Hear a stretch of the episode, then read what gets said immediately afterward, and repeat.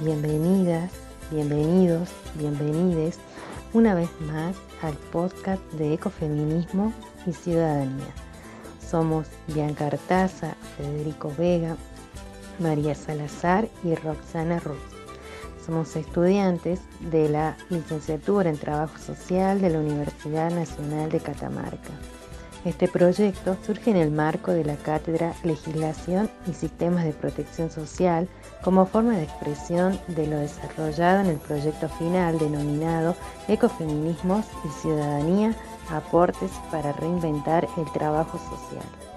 En estos espacios pretendemos generar un espacio de intercambio de saberes y experiencias que nos permitan crear aportes para reinventar la ciudadanía y repensar estrategias alternativas para poder convivir con, en, desde la madre tierra y de esta forma combatir el modelo hegemónico de acumulación por despojo. Por ello, queremos compartir con ustedes el aporte que nos brinda la participación del doctor Horacio Machado Arauz, quien tiene un amplio repertorio en producción de conocimiento y se desempeña como docente e investigador del CONICET. En el campo de lo social, ¿qué configuración le otorga usted a los ecofeminismos? Cuando hablamos de ecofeminismos, eh, nos estamos refiriendo a uno de los más importantes movimientos epistémicos políticos de la actualidad. Un movimiento plural, diverso, en el que convergen una gran diversidad de historias de lucha y de tradiciones de pensamiento crítico, y que tienen como eje común central la problematización eh, del modo hegemónico desde el cual la modernidad dominante, la modernidad occidental, eurocéntrica, colonial, patriarcal, capitalista, ha concebido y ha maltratado tanto la naturaleza como las mujeres, en general pensadas y asimiladas eh, a eh, la naturaleza y tratadas como sujetas inferiores. Como se imaginarán, esta idea está desde los propios orígenes de la modernidad, desde el siglo XV por lo menos y más atrás todavía, eh, la modernidad empieza como una gran guerra contra la tierra y una guerra contra las mujeres. Y se instituye en base eh, a una idea donde eh, lo humano se piensa como esencialmente bajo el molde de lo patriarcal. Lo humano se piensa por afuera y por encima de la naturaleza, pero no solamente se trata de una separación de lo humano respecto de la naturaleza, sino también eh, hay un descuartizamiento y una jerarquización de lo humano, el espíritu y el cuerpo, la razón y la emoción.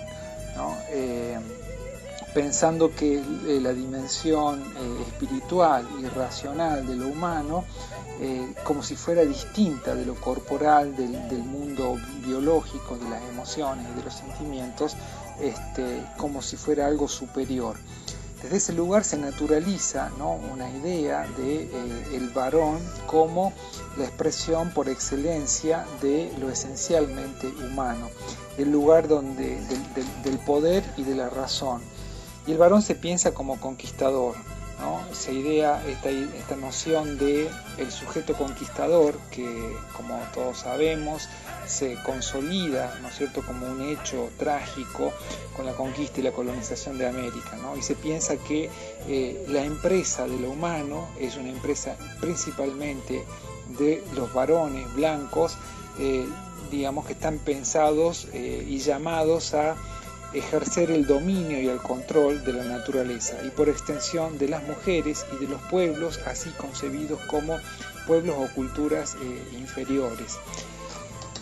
Eh, claro, esto nos remonta, ¿no es cierto?, a la casa de brujas eh, que se da y se desata desde la última parte de la Edad Media y el origen mismo de la modernidad, tanto en Europa como en América, y donde Silvia Federici, una de las grandes este, pensadoras, historiadoras y filósofas contemporáneas, eh, ha puesto luz iluminando este, este capítulo eh, tan trágico y tan perverso de la historia moderna contemporánea, de la configuración del sistema mundo moderno.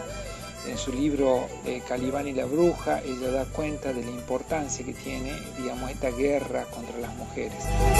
Eh, y eso nos da una idea, ¿no es cierto?, de la configuración patriarcal eh, colonial y capitalista del mundo moderno.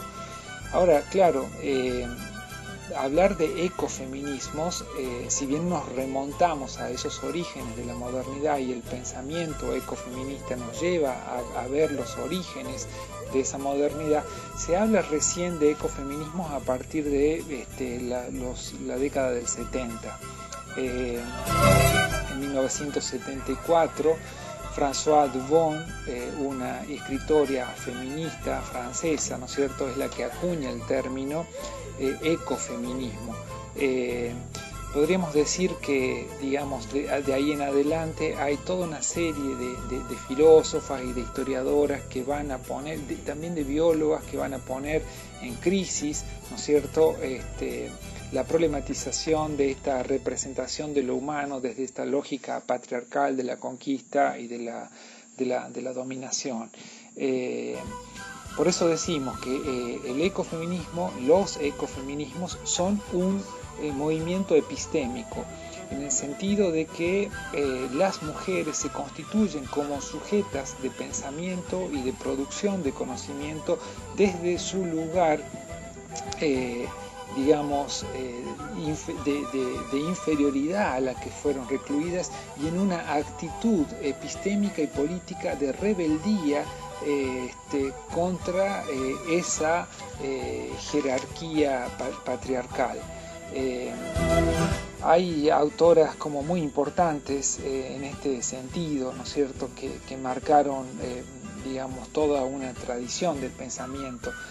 sería por ahí injusto nombrar, no, no, podríamos nombrar a todas en este breve espacio, pero, pero sí me parece que hay un texto que es como fundacional, el libro de eh, Rachel Carson de 1962, este, La Primavera Silenciosa, que denuncia, eh, digamos, ya los impactos este, biocidas de eh, la agricultura industrial que empieza a usar masivamente agrotóxicos, ¿no es cierto?, y fertilizantes químicos en la en la posguerra norteamericana. Eh, también hay otra autora muy importante, este, Caroline Merchant, que en 1980 escribe un libro emblemático que se llama La muerte de la naturaleza.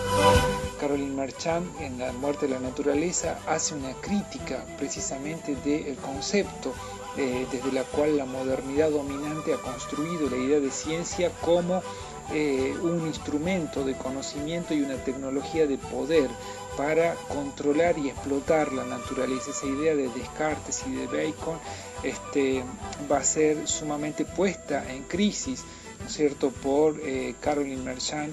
Eh, y, va, a develar la noción de ciencia como una empresa eminentemente masculina desde ese lugar, ¿no es cierto?, va a plantear otro modo de concebir el conocimiento que va a ser clave, ¿no es cierto?, para pensar una epistemología comprometida con la vida, con el cuidado de la vida, que es lo que caracteriza al, este, a, la, epistemología feminista.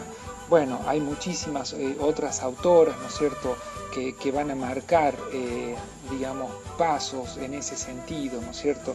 Eh, hay un libro muy importante que es de 1999 eh, de María Mies, Patriarcado y Acumulación a escala mundial, donde justamente analiza las conexiones entre capitalismo, colonialismo y patriarcado como un trípode de poder que estructura el sistema mundo moderno. Y ya habíamos mencionado, por cierto, a, Silvia, a Silvia Federici. Bueno, eh, quedarían por nombrar una gran cantidad de autoras que son sumamente importantes, ¿no es cierto? Este, eh, pero, pero bueno, no se trata de, de, de. Bueno, podemos hablar de Petra Kelly, podemos hablar de, de Ivonne Guevara, una gran teóloga brasileña comprometida con la teología de la liberación, etc. Pero sí me quiero referir al hecho de que no se trata solo de un movimiento epistémico, sino también de un movimiento político. El ecofeminismo nace como un movimiento social y nace efectivamente en esa década del 70. En 1973 este, se conforma el movimiento Chipko eh, en el norte de India, constituido fundamentalmente por mujeres que se abrazaban a los bosques comunales para este, impedir la tala. eh, también en 1977, ¿no es cierto? Eh, está el movimiento del Cinturón Verde de Kenia, ¿no? Eh, luchando contra la deforestación, contra la depredación. En los 80 tenemos la constitución, ¿no es cierto?, de acción ecológica en Ecuador, un colectivo de, mujeres provenientes mayormente de la biología que van a empezar a este, luchar por la defensa de la naturaleza en nuestro, en nuestro territorio. Me estoy refiriendo a Ecuador no porque digamos, no haya ejemplos de otros, de otros países, en todos lados, ¿no es cierto?, donde eh, se, dio este modelo de explotación de la naturaleza y este modelo patriarcal de este, subordinación de las mujeres, también, digamos, hay movimientos de mujeres luchando contra la explotación de la naturaleza y de las mujeres, pero me refiero principalmente a Ecuador porque Ecuador ha sido, ¿no es cierto?, y, este, un lugar emblemático en la defensa de los llamados derechos de la naturaleza.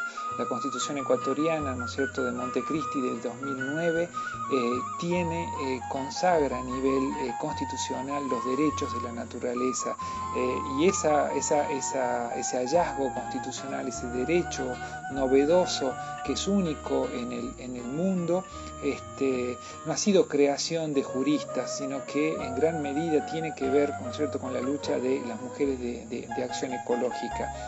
Bueno, entonces eh, por eso me parece sumamente importante marcar eh, que, una característica del ecofeminismo es la integración entre teoría y práctica, entre eh, una nueva forma de concebir el conocimiento, el conocimiento al servicio de la vida y, y al servicio de la emancipación. Este, por eso siempre ha estado arraigado en, las luchas.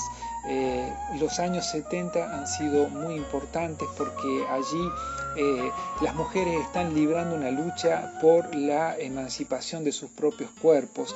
Es una lucha también que en, el, norte, en el norte global, eh, está vinculada eh, a la lucha por el pacifismo, el movimiento pacifista que se va a oponer a las guerras, a las guerras coloniales, a la, guerra en Argelia, en Francia, a la guerra este, en Vietnam, en Norteamérica, eh, eh, a, las armas nucleares. Este, y entonces y, también es una lucha contra los agrotóxicos y contra la voracidad extractivista, ¿no es cierto?, que se desencadena como modelo de crecimiento en ese capitalismo keynesiano y de consumo masivo.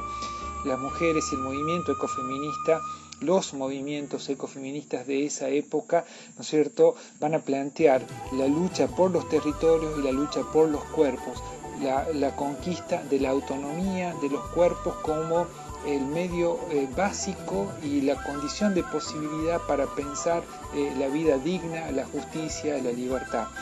Eh, se pueden imaginar entonces la relevancia y la centralidad que tiene, ¿no es cierto?, tanto desde el punto de vista epistemológico como desde el punto de vista político estos movimientos.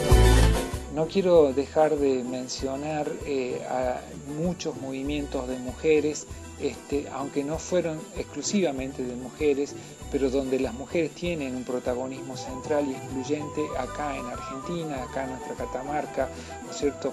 Eh, el protagonismo de las mujeres en las luchas este, contra las represas, las presas hidroeléctricas en la Mesopotamia, eh, la lucha de las mujeres contra los basureros nucleares en, la Patagonia eh, y contra la minería a cielo abierto.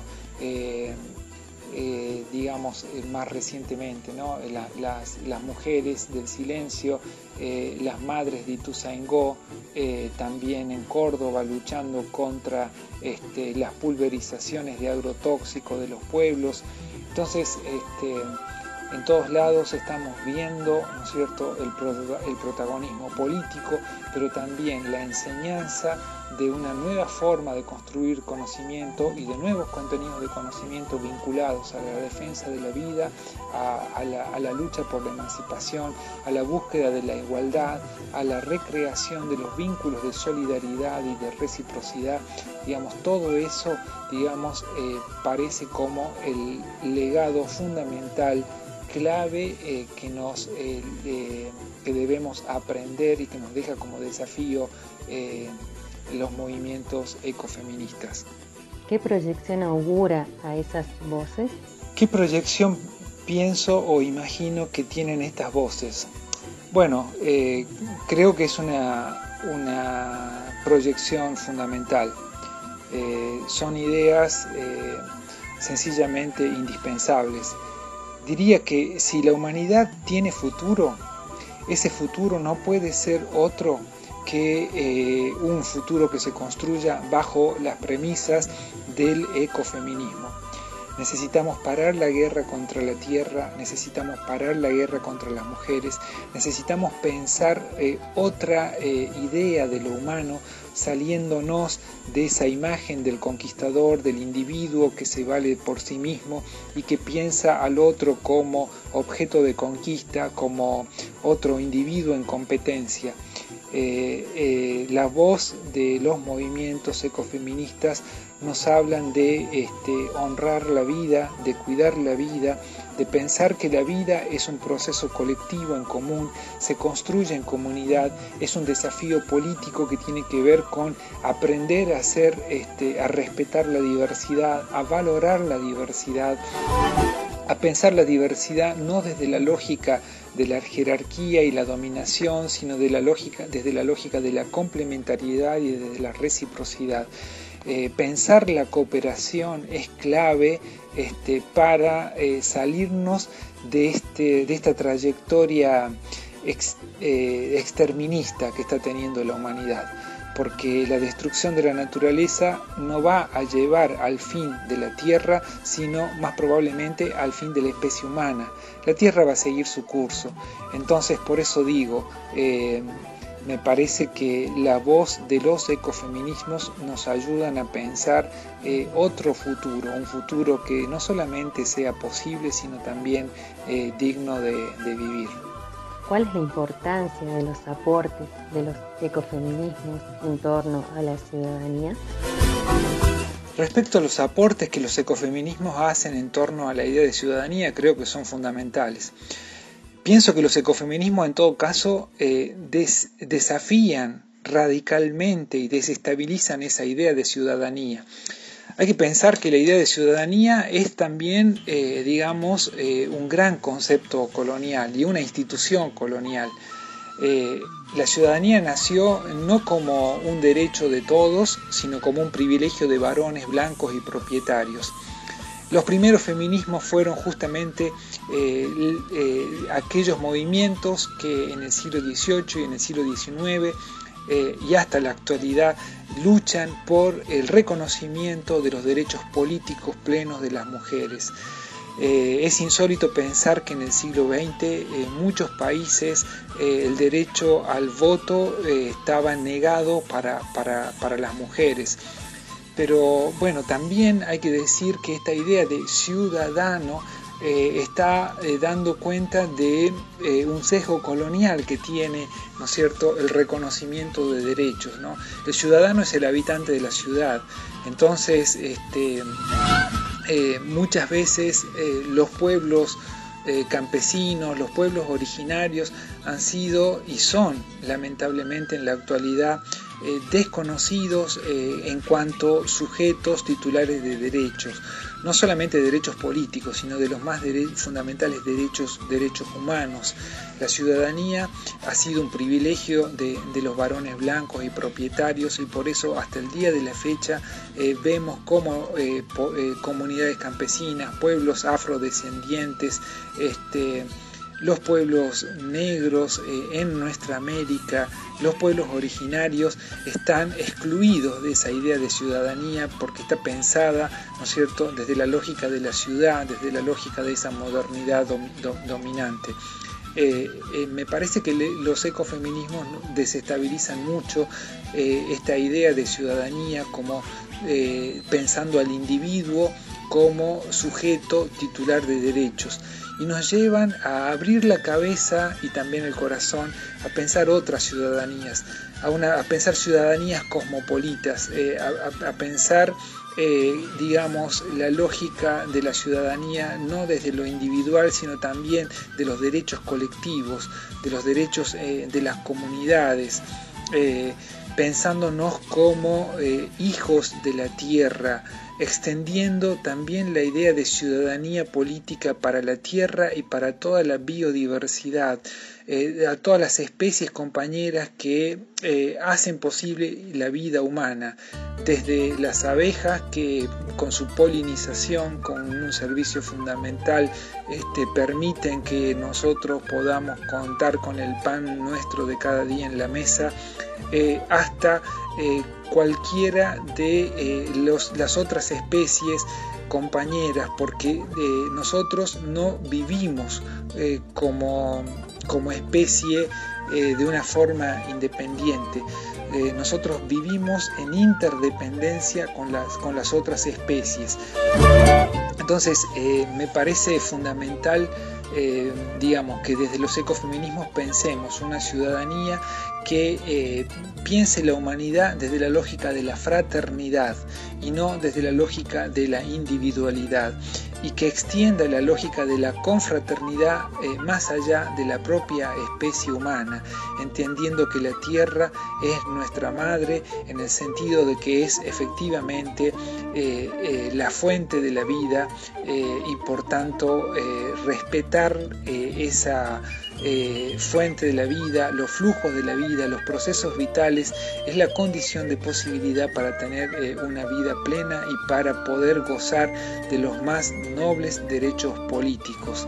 En ese sentido me parece que los ecofeminismos ayudan a pensar, a repensar y a recrear eh, radicalmente la, la idea de ciudadanía.